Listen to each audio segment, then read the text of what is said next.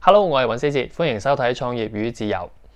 我哋咧會每星期訪問一位喺英國嘅香港創辦人，希望咧長遠可以建立到一個香港創辦人喺英國嘅 community。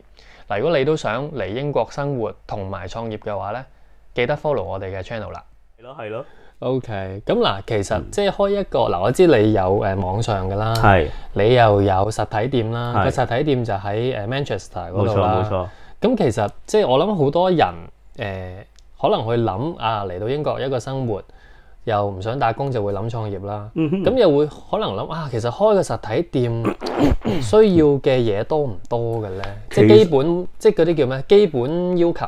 其實唔多嘅，其實同香港差唔多。你誒、呃你實體店嘅話，你咪租間鋪咯。係咁你租間鋪，你同香港都一樣㗎。你有商業登記係嘅，咁你俾個業主睇得到你有誠意嘅，你你有錢嘅，最緊要交最緊要交到租嘅啫。嗯咁你就得啦。咁誒同埋，如果係誒、呃你去租鋪嗰陣時，你睇下間鋪可以容許你做咩生意咯，因為佢都分即係誒嗰啲應該點講咧？鋪頭佢有佢有啲牌照㗎，嗯咁誒、呃譬如分 A 啊、A 啊、A 類啊、B 類啊、C 類啊咁樣係係樣，咁每一類再細分嘅。咁樣誒、呃有譬如你做食肆嘅話，即係你你你譬如有譬如我哋而家租間鋪，其實叫做特別平嘅原因就係佢唔可以做食肆嘅，佢自哦，即係個牌照嘅條件。係啦係啦。咁又例如有啲鋪頭咧，佢就係你可以做食肆，但係你唔可以做熱食嘅。熱食同凍食又有分別嘅。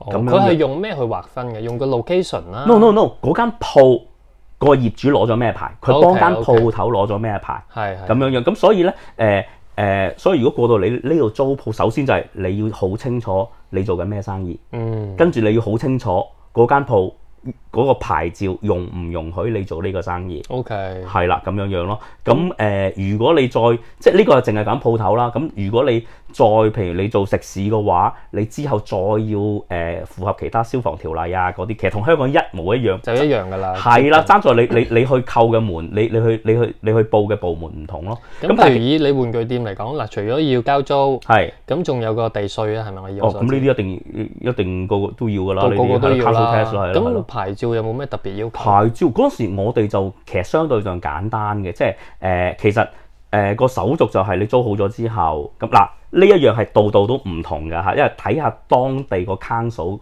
誒佢嘅 requirement 嘅呢度。嗯我哋嗰邊個即係講誒 Manchester 嗰邊嘅 council 係容易嘅，就誒、呃、總之你臨開業之前，咁你同 council 講定先，跟住佢會派人嚟 check。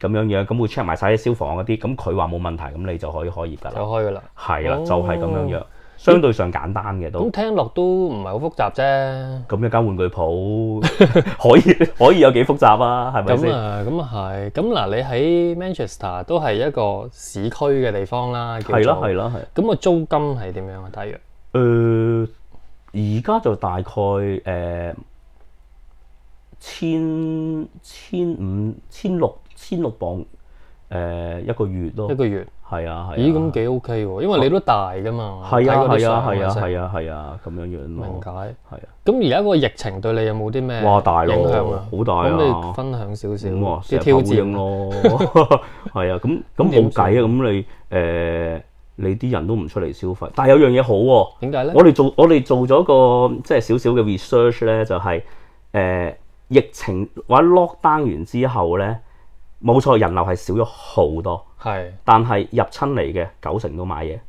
哦，即係入親嚟肯定係，係啊，即即係係冒冒險入 嚟肯定係有啲咯，嘢即係想我即係做即係簡單啲就係、誒。